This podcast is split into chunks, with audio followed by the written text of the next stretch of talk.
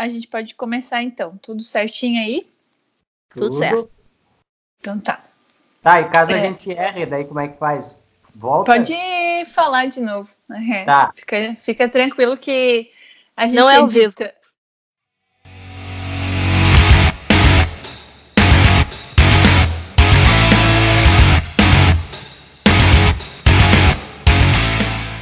Olá, pessoal. Aqui é a Mônica Possel. E aqui é a Júlia Urique. E este é o podcast Acadêmicas do Bar. Hoje nós estamos entrevistando o Michel Almeida. Ele é produtor, músico, editor, designer, um monte de, de profissões aí. E é, ele vai é, participar aqui conosco. Então, Michel, se apresente aí para nós. E aí, pessoal, tudo bem? Meu nome é Michel, né? Eu sou produtor musical, sou músico, né? Trabalho já faz uns 10 anos aí na, na parte uh, profissional da música, né? E, e, e é isso aí. Tamo aí, né? Hoje o tema do nosso podcast é muito voltado para para esse assunto, essa questão de produção musical, produção fonográfica, é, que muitos músicos, né, pessoas que estão começando nessa área, é, não têm muito conhecimento, esse conhecimento fica meio obscuro no meio só da música, né, no meio só dos profissionais de música.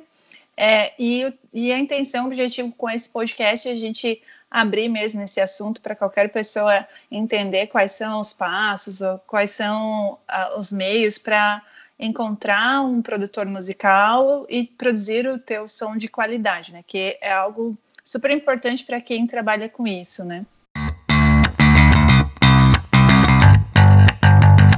É, começando já a conversa, Michel, eu não conheço absolutamente nada de produção. Eu já pego as bandas prontas e jogo pro mundo. Eu sou assessora de imprensa e eu quero saber a banda, como é que a banda, o artista, como é que ele chega para produzir? O que, que é o essencial para chegar para conversar com você? Então, uh, a gente tem vários uh, casos, né?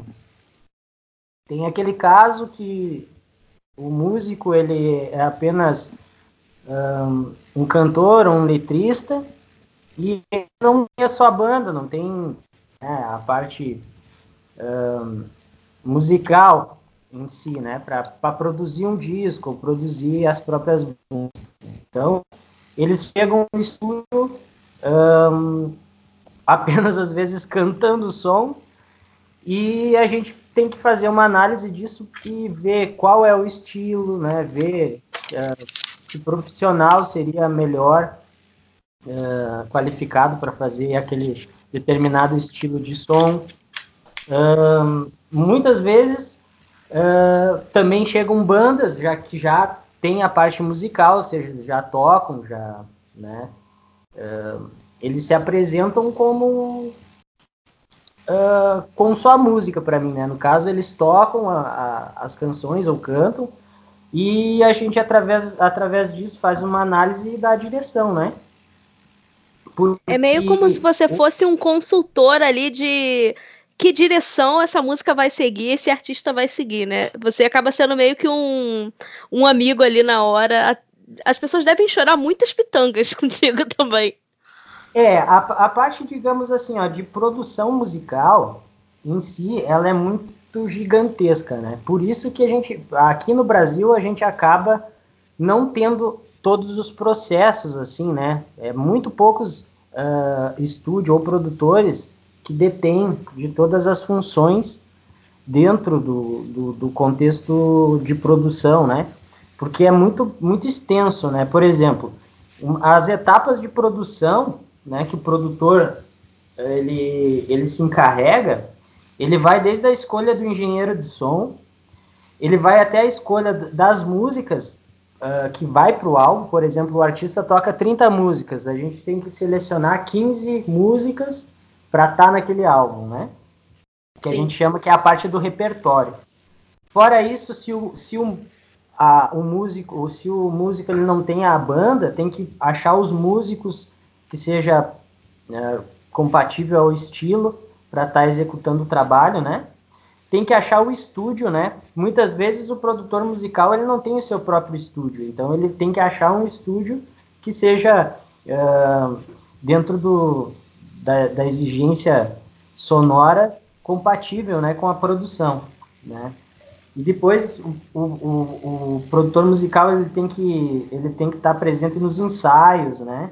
Tem que estar presente na gravação, depois na pós-produção também, depois que está tudo produzido.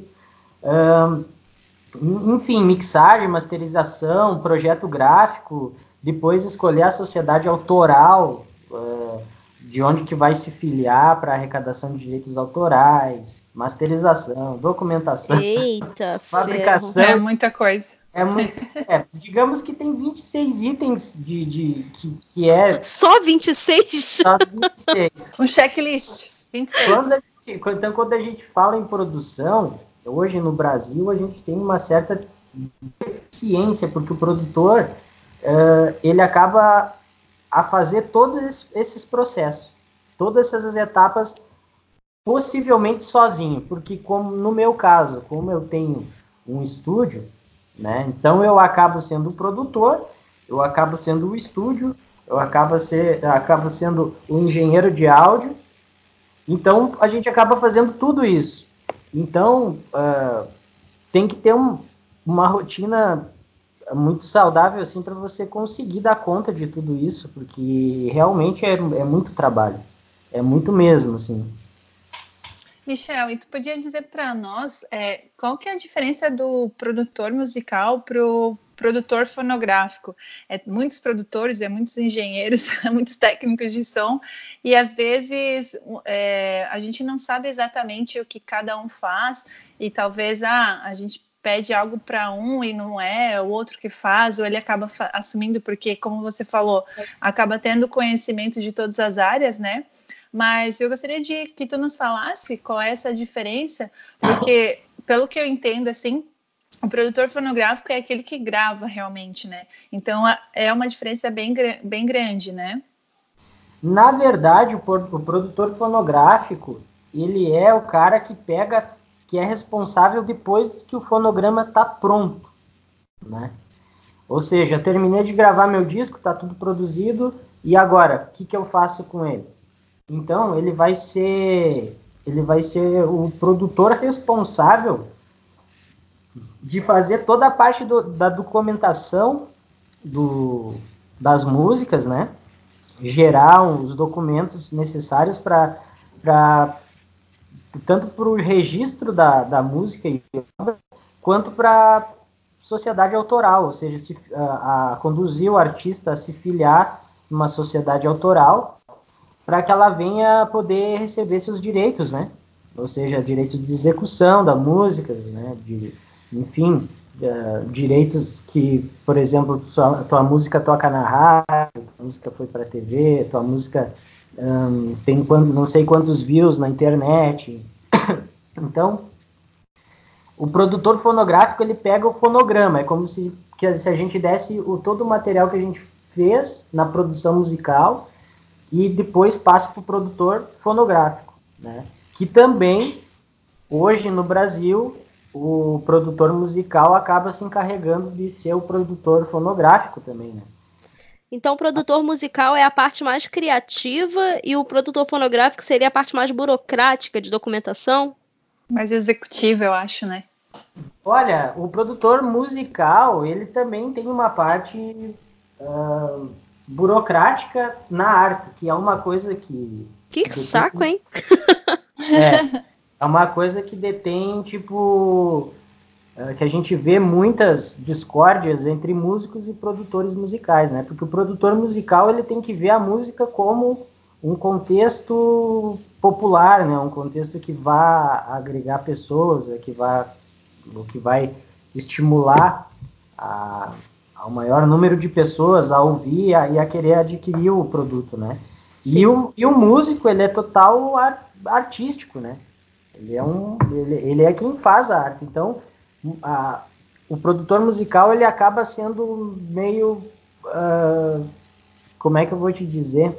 Um opinador sobre a tua arte. Então, às vezes, algumas coisas até são mudadas da própria música que os músicos fez, que o músico fez para poder agregar, uh, digamos assim, opiniões e tentar fazer esse material ser o ter o maior público, né? E no caso, quando o produtor musical ele faz parte da própria banda, que é meio que o cenário da, da Ramen, né? E, e a gente tem um, um segundo produtor, que é o produtor lá do estúdio, aquele onde a gente vai gravar e tudo mais. Esse produtor do estúdio, ele seria. Que papel que é o dele? Qual que é o papel dele? Bom, o, o, o produtor do estúdio, ele vai estar encarregado de ser, na verdade, o. Eu não sei se, se a banda já tem um produtor externo, esse, esse, esse do estúdio, ele está responsável por, por ser um engenheiro de som, na verdade, né? O cara que vai uh, saber qual que é o equipamento melhor para ser executado, qual o microfone que eu vou usar, que tipo de, de sala eu vou usar. Uh, depois ele vai fazer, uh, depois ele vai fazer a, a mixagem, vai fazer a masterização, as edições. Então ele ele está praticamente dentro desse dessa função. Dois produtores, no caso, é, dá para ter, mas é muito difícil ter dois produtores, né? Então. Uh... Então, a Ramen se saiu muito bem aí, porque a gente tinha, tem um produtor musical, que é o, Matheus, né? E ele é o nosso baixista. E também a gente teve o produtor, que agora tu comentou que é engenheiro de som, mas ele ainda foi. É, produziu algumas coisas junto com a gente durante a nossa gravação, que foi o Caio Duarte, né? Isso, então, a, a, se a, a banda em si consegue ter uma relação é, com outros produtores ou até mesmo com engenheiro de som, como, como eu te falei, por que, que aconteceu isso? Porque aqui no Brasil a gente não tem essas, esses fragmentos de, de profissão. Se a gente for gravar no exterior, vai ter um cara que é engenheiro, vai ter um cara uhum, que é produtor de. O cara ele é engenheiro de gravação, daí tem o engenheiro de mixagem, aí tem o engenheiro de masterização. Para cada segmento tem um profissional.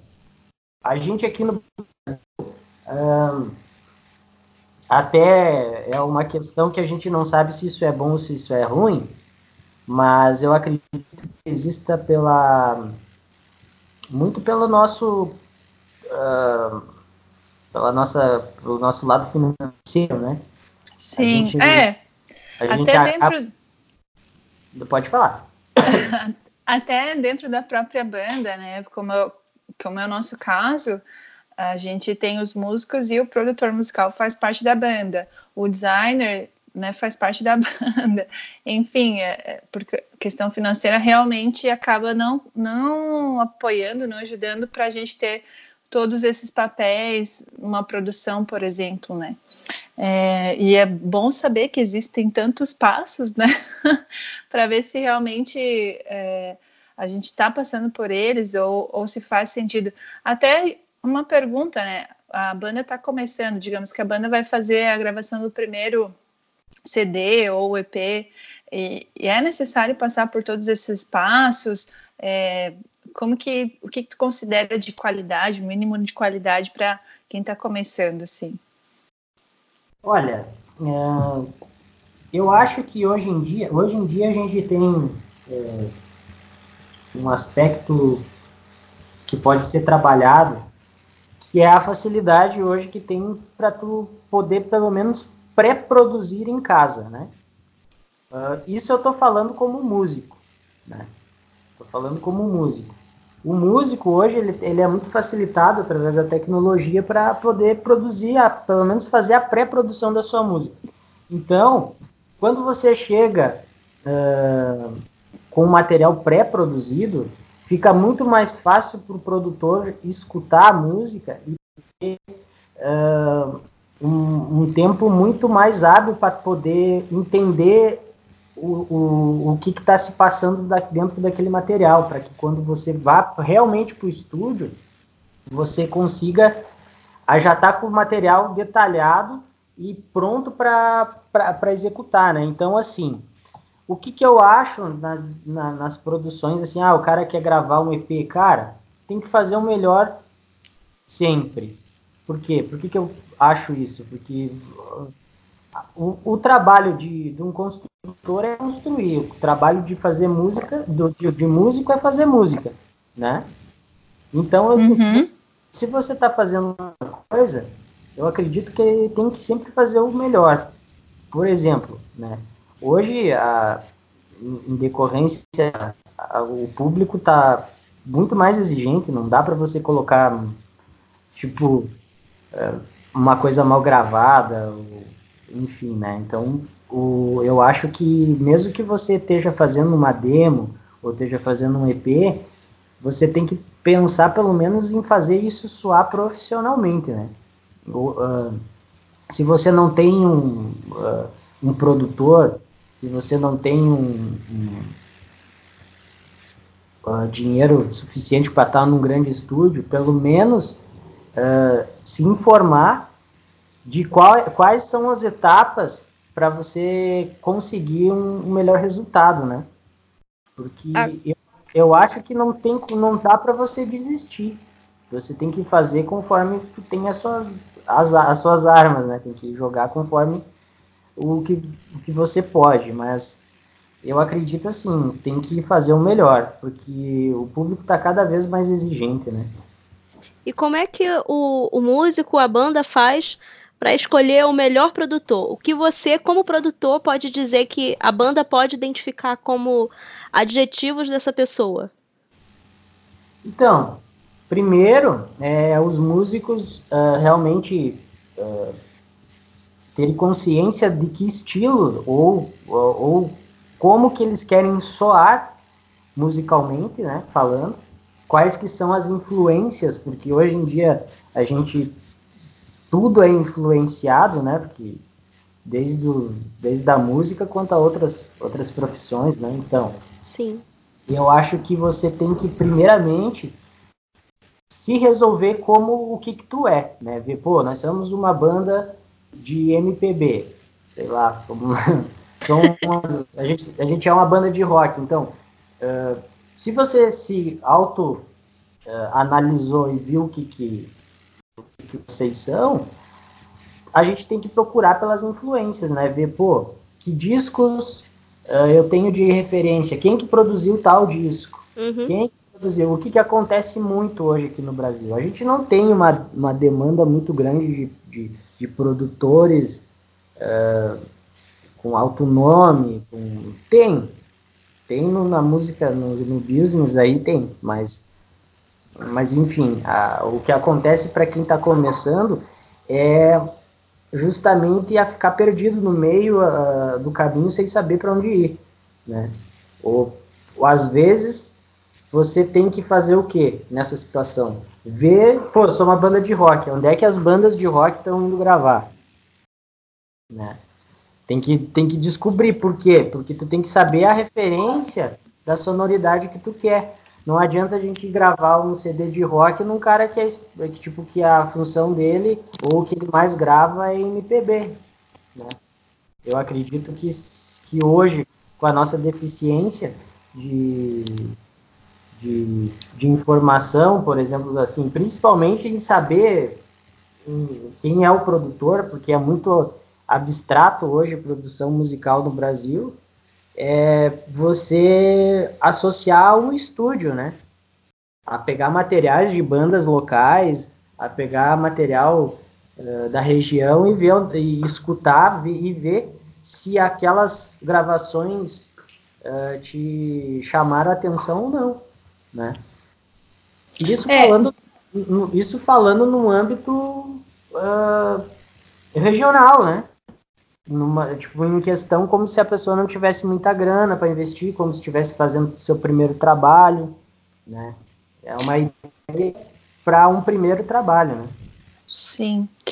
É, Michel, a, até comentou, né? Ah, existem sim grandes nomes, né? Referências no Brasil de produção e tudo mais. É, mas para um primeiro trabalho, é, eu lembro que a gente conversava, né? Até esses tempos, aí você falou para mim, ah, Mônica, não, não, não, é, não, precisa avançar etapas, né? Ah, já vamos gravar o primeiro CD lá na Alemanha, no estúdio fora. é, e daí eu penso também aqui dentro do Brasil, né?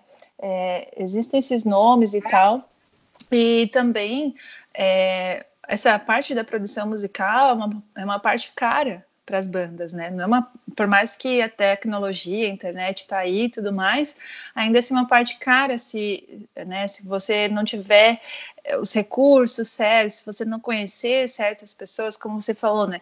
Não tem as referências, as influências legais, é, pode acabar investindo um valor alto e o teu produto, né, não ser de tanta qualidade. É, como a gente, como, né, minha pergunta, como a gente não cair numa furada dessas, assim, e também como conseguir um dinheiro, é, qual seria o mínimo viável para um, uma produção, não vamos falar de orçamentos aqui, mas é, o que seria o mínimo, assim, aconselhável de uma produção legal hoje no Brasil, assim?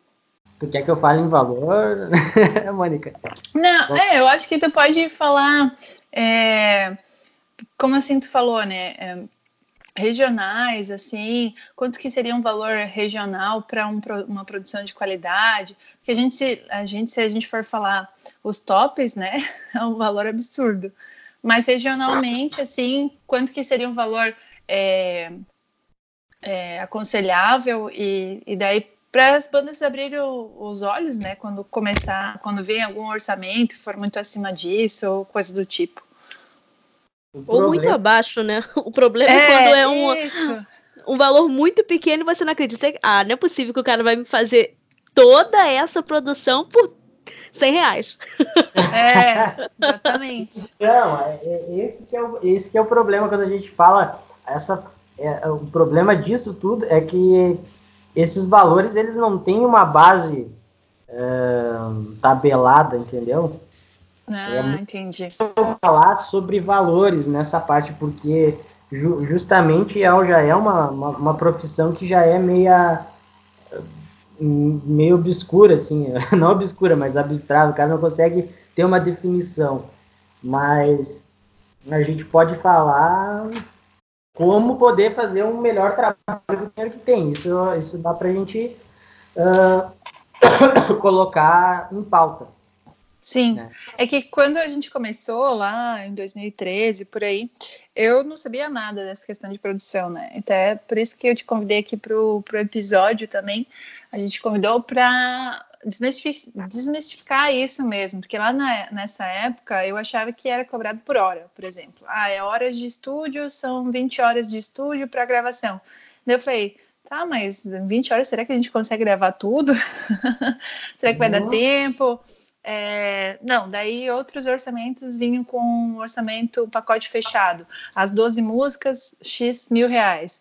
É, enfim, é, qual que é o meio mais, mais correto, assim, o que, o que é mais feito nesse mercado, né? Eu sei que valores, assim como outras áreas que trabalham com, com isso, com arte, o valor é, é meio como que a gente pode. É meio intangível mesmo, né? Tu começa a tangibilizar depois que você vê o, o material pronto, a arte pronta, né?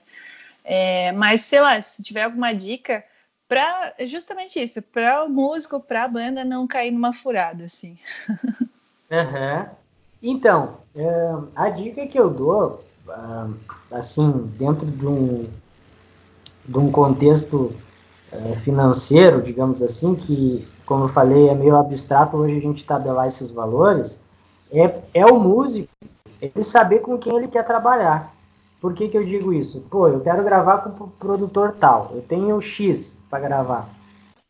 Você vai lá, vai entrar em contato com esse produtor, de repente a tua ideia era, pô, eu quero gravar uh, um EP de quatro músicas, e tu chega lá eu tenho X para gravar. Daí o cara diz assim para você, pô, com esse aí eu consigo fazer uma música e de repente tu queria fazer quatro, né? Então o que, que eu acho? Nessa situação, eu acredito que se, se você é o cara que você tenha confiança que vai conseguir extrair o melhor do teu trabalho, vale muito a pena você mostrar as quatro para ele e entrar numa, num denominador comum ali e, e fazer uma música bem feita. Né? Por quê? Porque, por que, que eu falo isso? Porque se a gente está falando de um produtor que tenha uma experiência ou que a banda tenha bastante confiança, tenho certeza que eles vão conseguir direcionar a melhor música para aquele momento. E em vez de lançar um EP, lançar um single. Eu só acho que a banda ela tem que ser muito coerente, muito e muito certa na hora de investir e principalmente saber com quem elas querem investir, né? Que não adianta, como eu falei, você ir gravar um disco de heavy metal num produtor que ele produziu a vida inteira dele rap, por exemplo. não, né? Então a gente, a gente acaba passando por isso muito no Brasil, porque como a gente não tem muitos produtores, assim, digamos assim, a gente tem bastante produtores, mas vinculados a estúdios, porque o produtor musical no Brasil ele está encarregado de fazer milhares de funções. Então não é como, digamos assim, em outros países que a gente tem exatamente o produtor musical que ele faz só a função dele. Né? Então eu acredito que a gente tenha que colocar em papel todas, todos esses detalhes antes de ir em qualquer lugar, né? Saber que se conhecer, ver que tipo é meu som, conhecer os estúdios e, e materiais do, da sua região, né? Analisarem uh, e verem quem, com quem vocês vão gravar e, e ver qual que, o que, que vocês têm em caixa para investir e tentar fazer um trabalho com quem vocês acham que, que, que tem a competência total disso, né? Porque valores hoje em dia é muito específico. Tem estúdios que cobra por hora, tem estúdios que faz pacotes de gravação. Uh, então é, é, digamos assim, é muito difícil falar sobre valores, né? É, nós temos um cachorro aí querendo concordar com, com tudo que está é. sendo falado. É, está interagindo. Sim. Isso. E, e, eu achei muito legal você falar isso do single, porque muita banda que chega zerada aqui para mim, é, eu costumo falar que é, me parece melhor para o mercado. Você primeiro ir lançando single e testando esses singles com o público, para aí depois você ver quais foram as músicas mais bem recebidas. E aí, a partir daí você pode gravar um EP com essas músicas que estão sendo bem recebidas, um álbum. Eu acho que o, o, a banda, o artista, ele tem que testar muito antes de chegar para gravar um EP, gravar um disco.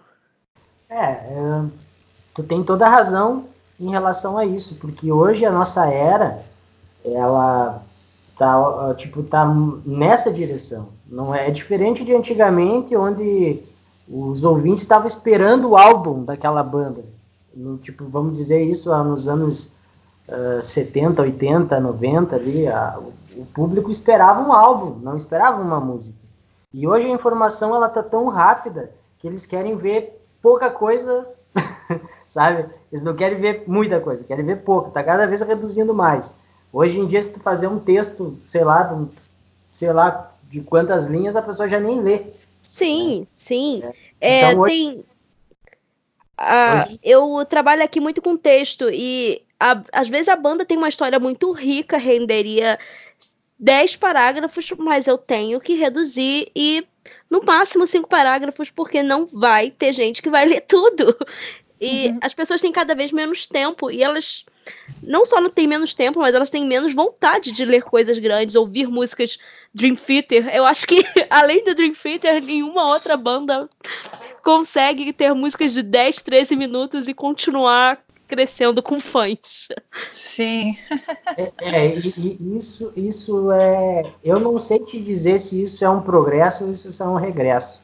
Eu acredito que é, a gente acaba a, a sendo influenciado por tendências de, de, de, tudo, né? Conforme os anos estão passando.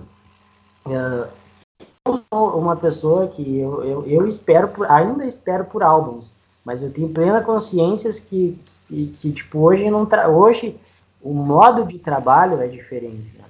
Então, justamente por esse modo de trabalho ser diferente, tem facilitado alguns novos artistas.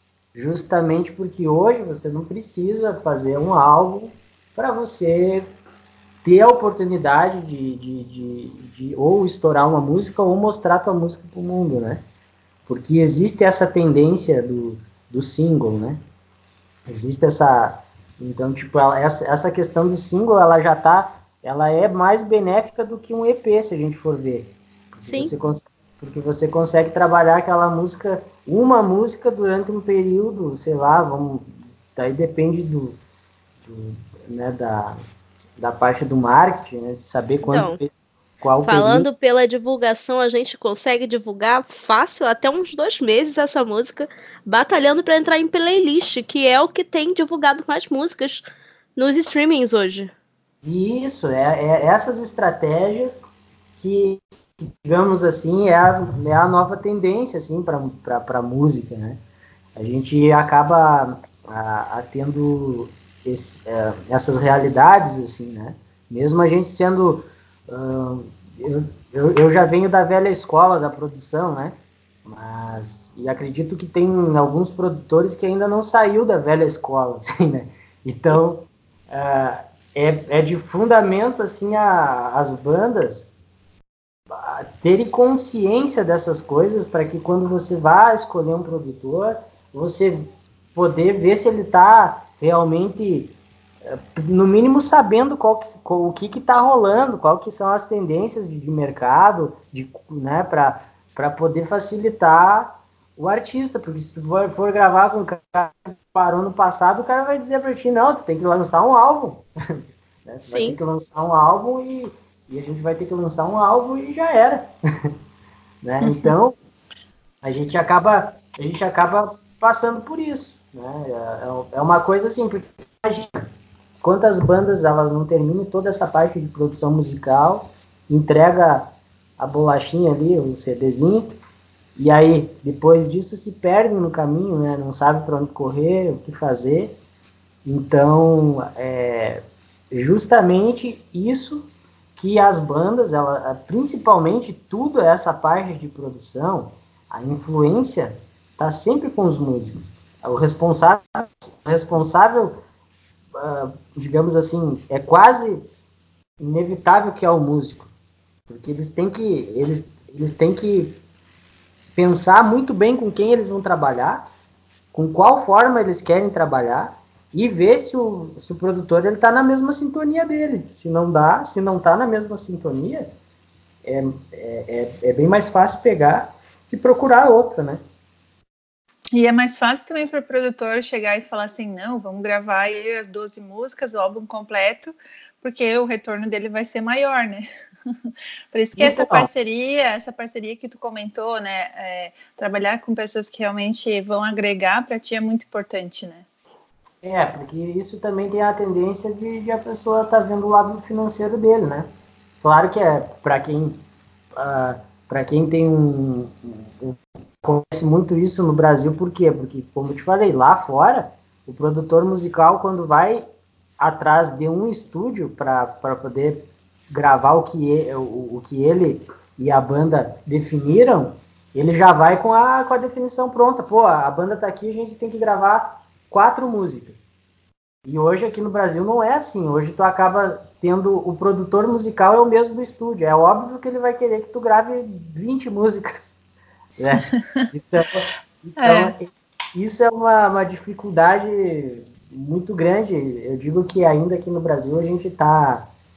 A gente a, a, eu acho que a salvação de tudo é a informação pros músicos, né?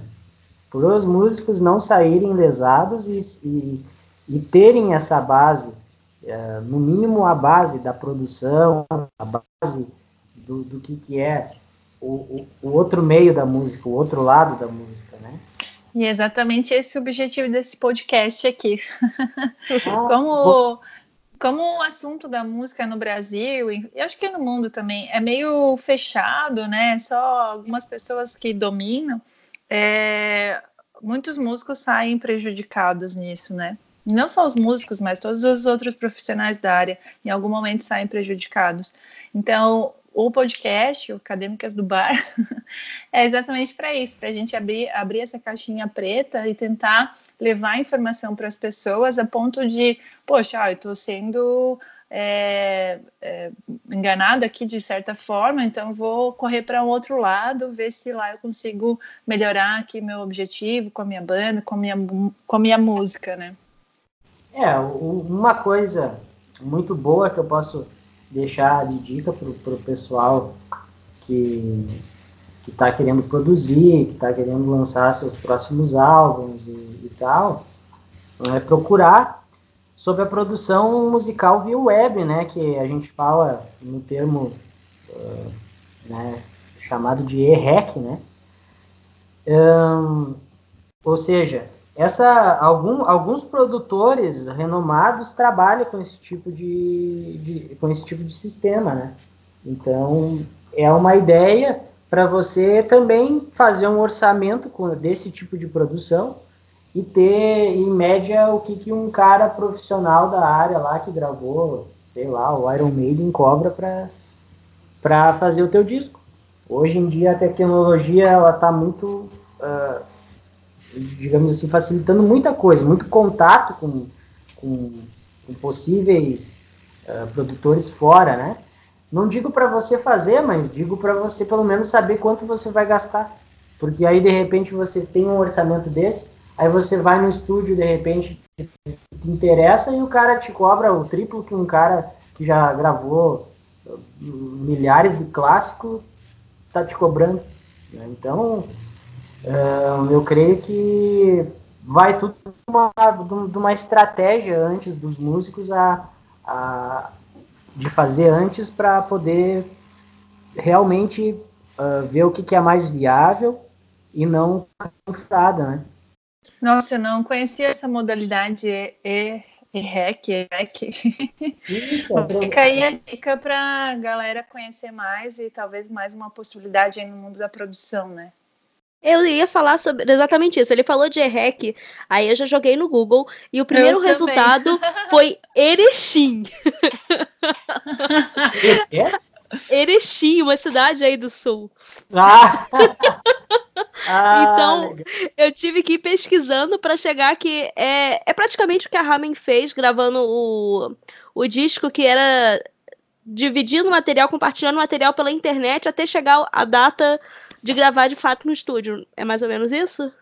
Digamos que sim, mas uh, hoje, hoje já está tão, tão uh, evoluído que você não precisa, digamos, às vezes nem entrar no, no, no estúdio, né? De Uau. repente, o cara, de repente o produtor diz, uh, eu tenho os músicos aqui, eu vou, vou gravar por aqui, aí, os, aí eles têm os músicos deles lá, e gravam tudo por lá, mas aí depende do trabalho, porque se você tem uma banda, às vezes a banda quer gravar, ter, que, quer ter aquela sensação Sim. de poder estar tá dentro do estúdio, de poder estar tá executando as músicas. Mas também tem Entre... essa realidade.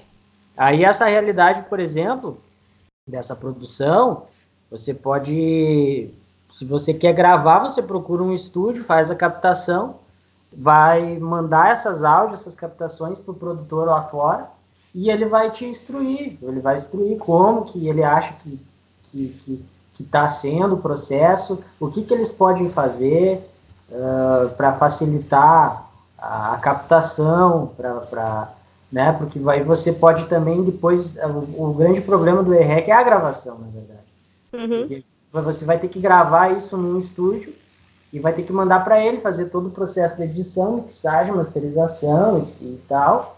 E aí ele faz lá.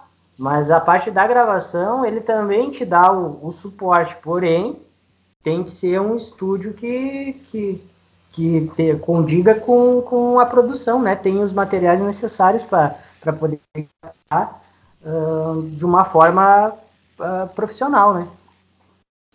É, com a Ramen foi um pouco parecido. Uh, a gente entrou em estúdio mesmo é, no último momento, assim, né? A gente já tinha muita a pré, a nossa pré-produção, ela já estava quase virando uma produção mesmo. E no último momento, assim, a gente entrou em estúdio e gravou os instrumentos e tudo mais. É, mas eu ia até comentar, né? A parte do vocal, ele, ele é o prejudicado, né? Porque acho que não tem como o vocal gravar uma guia em casa. Às vezes até tem, né? Se tiver um equipamento legal. Mas eu, né, falando por mim, assim, eu ainda considero esse, entrar no estúdio e gravar dentro de um estúdio. Sim, sim, com certeza. Então, é, Michel, eu queria saber é, o que, que o produtor, alguém que está aspirando a essa profissão, o que, que ele tem que fazer, que cursos que ele tem que fazer, e, e se dá para viver só com produção, ou se ele tem que, assim como no teu caso, ser músico, trabalhar com outras coisas também para viver da música. Bom, eu atualmente eu sou músico, né? E produtor musical, né? Então, digamos assim, hoje no Brasil, é, para você ser um, um produtor musical, é, Existem alguns cursos, algumas academias de áudio que, que, que pode estar oferecendo uh, esse curso, né? Uh, mas eu, eu, ele vai te dar ele vai te dar noções, te dar uh, é como uma faculdade, você vai aprender ali, mas na real é a prática, né? Você tem que ter anos de experiência, principalmente uh, nessa questão do áudio. Por que, que eu digo isso?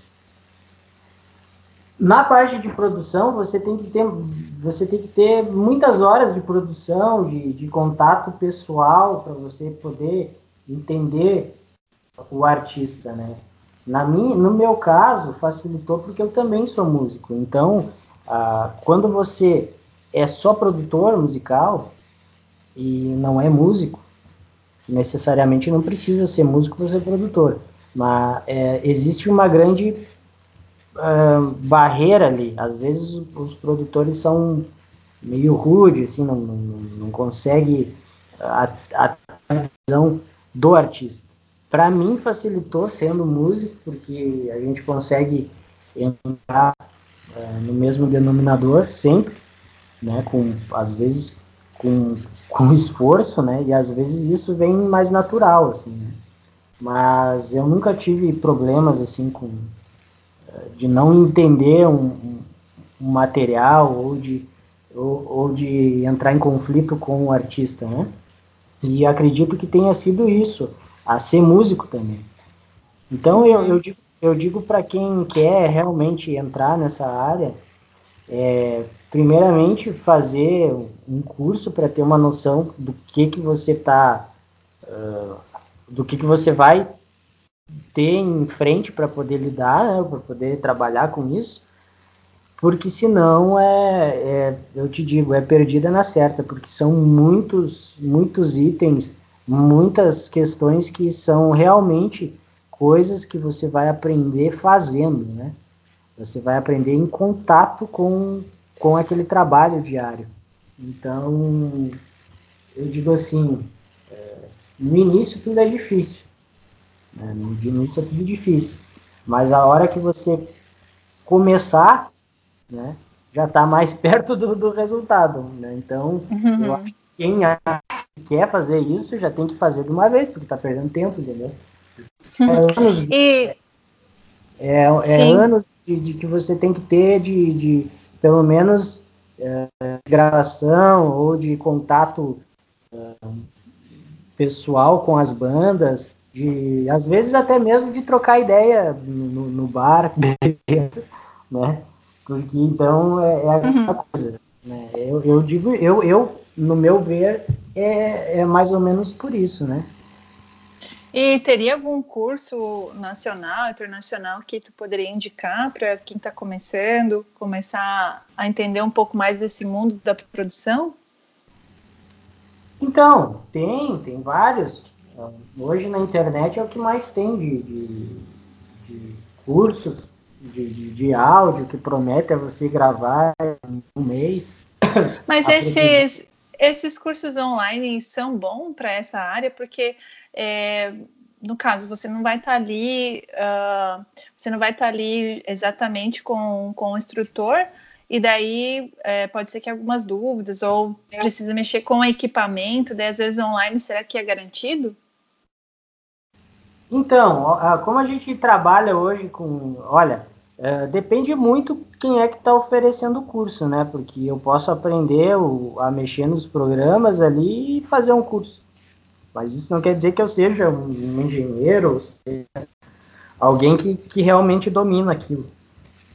Então tem que tomar cuidado muito com isso, porque assim, uh, funciona assim a internet hoje, porque a maior parte das gravações que a gente vê hoje.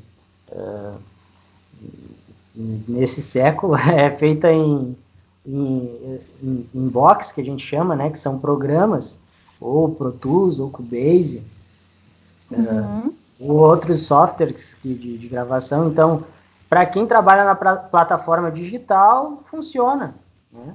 vai funcionar. Uhum.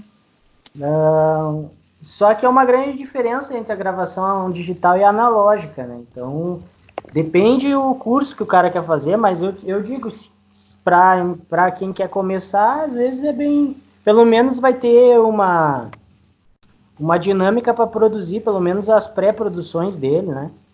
O que acontece Sim. muito, o que acontece muito do erro dos artistas é querer entrar para o mundo do áudio né? e achar que esse mundo ele ele vai conseguir dominar assim tão fácil. Não é assim. Não é assim porque o que, que acontece? Os caras começam a gravar em casa e acham que tá bom. Entendeu? Ou Sim. gravar sem o mínimo de conhecimento, sem o mínimo de, de, de, Ou fez um material na vida e vai ser o material que é dele mesmo, entendeu? Não foi nem de outro, é dele. Ele, tá, ele aprendeu e vai executar no material dele, assim, de, tipo, do nada, assim, entendeu?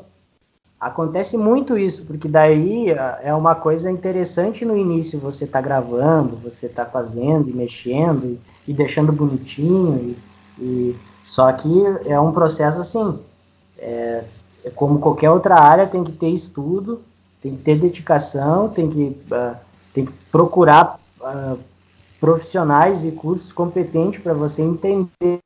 Você não vai conseguir fazer o som do, do, do, Metallica dentro do teu quarto. Os caras investiram milhões numa produção, como é que você vai conseguir fazer exatamente, isso? Exatamente, exatamente. Né? Assim como a Ramen, né, tem muito som orquestrado e tal. E daí, às vezes, a gente quer comparar lá o Nightwish, a gente quer ser igual a eles, né? Mas eles gravaram tudo ao vivo, tudo com instrumento real. Com certeza a produção musical deles é bem acima da nossa, né? Mas então acho que agora a gente vai indo para o final, Michel. A gente vai para o nosso o nosso quadro aqui, que é o que tem para hoje. Cada um do, da, do, do, podcast dá uma dica, né? Uma dica aqui da semana ou alguma coisa da vida mesmo, que gostaria de, de falar para os nossos ouvintes aqui do podcast. É, não necessariamente precisa ser relacionado à música, algo que né, você goste, algo que você tem ouvido, tem escutado, tem lido, enfim, e queira compartilhar aí com os nossos ouvintes. Então, eu fiquei muito indecisa do que, que eu ia indicar, porque sexta-feira estreou um. Essa sexta-feira mesmo, a gente tá gravando um domingo, então posso dizer que foi no dia 29 de março. Estreou um novo jogo do Yoshi pra Switch. E eu gosto muito da franquia de jogos do Yoshi. Eu sou uma pessoa que foi criada à base de Mario Bros. Mas gosto uhum. muito do Yoshi. E lançaram um jogo muito fofo. Mas não é sobre ele que eu quero indicar, porque eu ainda não terminei o jogo, então eu ainda estou na fase da lua de mel do jogo, que eu acho tudo maravilhoso. Eu vou indicar o Paul McCartney, porque oh, se alguém se alguém ainda não aprecia esse velhinho de 79 anos que fez tanto pela música, inclusive pela área da produção musical, é, o fade in, o fade out, o Beatles foi a primeira banda a usar esse, esse artifício numa música. Então, se você ainda não ouviu Paul, se você ainda não aprecia a história desse velhinho, você tem que apreciar. Eu fui no show dele em São Paulo na terça-feira e foi um show super emocionante. É uma vibe maravilhosa e musicalmente e até mesmo pelo, pela presença do palco, presença de palco do artista. você chega no estádio e você já tá sentindo que aquele ali é um momento muito importante da sua vida. E, e ele conversa com o público, ele tá o tempo todo andando de um lado para o outro, falando com, com os outros integrantes da banda. Então eu acho que pro músico, para quem gosta de música, estuda o Paul McCartney, assiste os shows dele, mesmo no YouTube, sabe?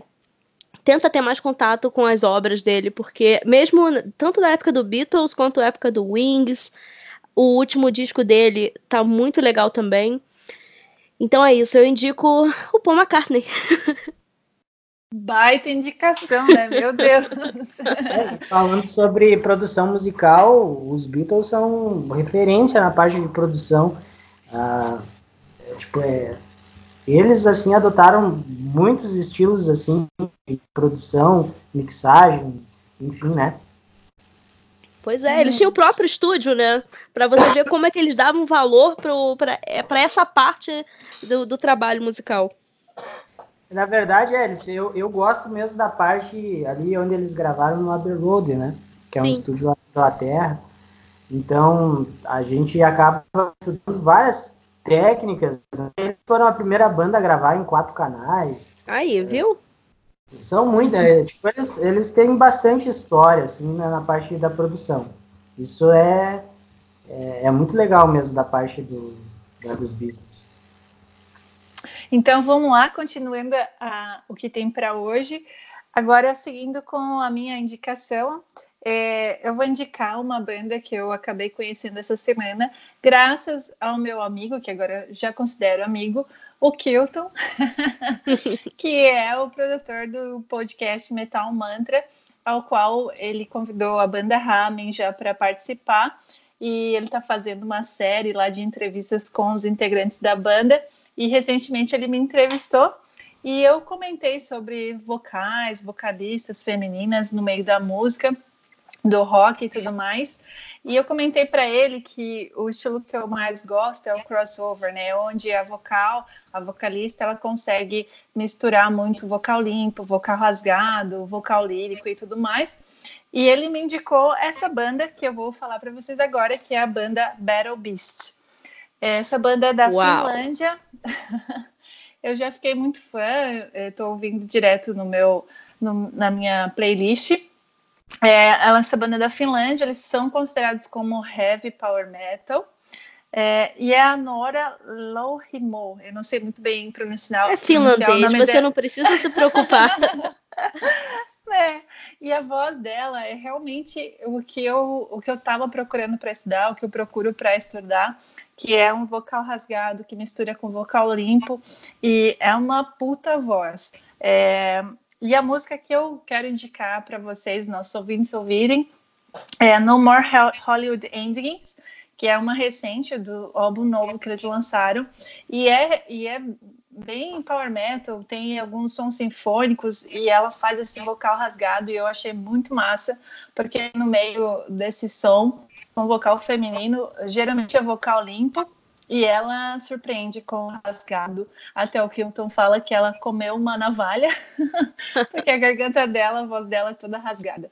Então é isso aí, galera, espero que vocês gostem.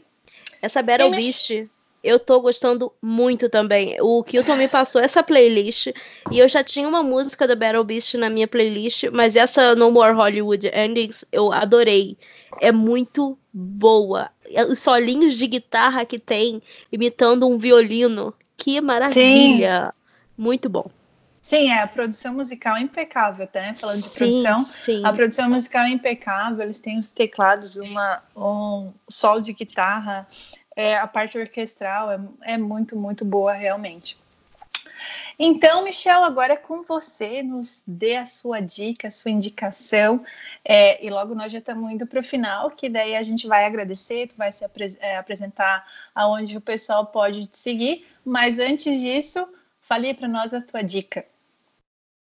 Então, eu, eu acho que vou indicar aí para a galera um novo filme do Motley Crue, The Dust. Uh! sabia? É. Então, é o filme da, que retrata um pouco da, da cena do glam, glam rock, do hard rock dos anos 80 ali, né? É, é, um, é, um, é um filme que nem diz o, é, o Nick Six, né? É uma versão satânica do Bohemian Rhapsody, né? Do, do Queen. que coisa maravilhosa! É, é tipo, ele diz que é mais ou, mais ou menos isso, né? Então, tipo, ali mostra toda a cena que era nos anos 80. Eles foram um dos precursores né, da, da, do estilo na época, então mostra toda a trajetória, toda a parte musical deles, como é como eles começaram. Eu, eu achei realmente assim, eu sou um cara assim que é meio fã da banda, achei muito rápido o filme, tipo, teve algumas histórias meio, meio atropeladas, mas vale muito a pena ver porque tá muito bom. O elenco também tá muito legal. O, né, os, os artistas são muito bons, eles aprenderam a tocar as músicas da, da banda, foi muito bem produzido. Então, uh, assim, é uma, uma dica que, que dentro, assim, para quem quer conhecer também, dentro de, da parte de produção musical e, e, e principalmente entre gêneros musicais, é bem legal. É, tá na minha listinha aqui para assistir. então agora a gente vai pro para os finalmente do podcast, daí todo mundo fala, ah. Ué, gente, eu gostei muito dessa pauta de hoje. É, então, a gente queria agradecer muito você, Michel, pela tua participação aqui, por ter disponibilizado seu tempo para participar, enriquecer aqui o nosso podcast. E deixa aí as tuas palavras para o pessoal, se puder dar uma última dica, e também é, onde a gente te encontra, as redes sociais, a tua música, a tua banda. Fala aí para nós. Bom, então, eu que agradeço a vocês pela iniciativa desse projeto, achei muito bacana, né? Achei que, acho que vai, e tenho certeza que, que vai ajudar bastante pessoas, assim, principalmente uh, quem tem essa essas dúvidas assim, né, no meio da música. E assim, um, eu quero deixar aqui o contato do meu estúdio, né? É www.estudionucleo.com.br. Ali tem todo o meu trabalho, tem a parte uh, de, realmente do que, que eu faço. Uh, tem o Facebook, né?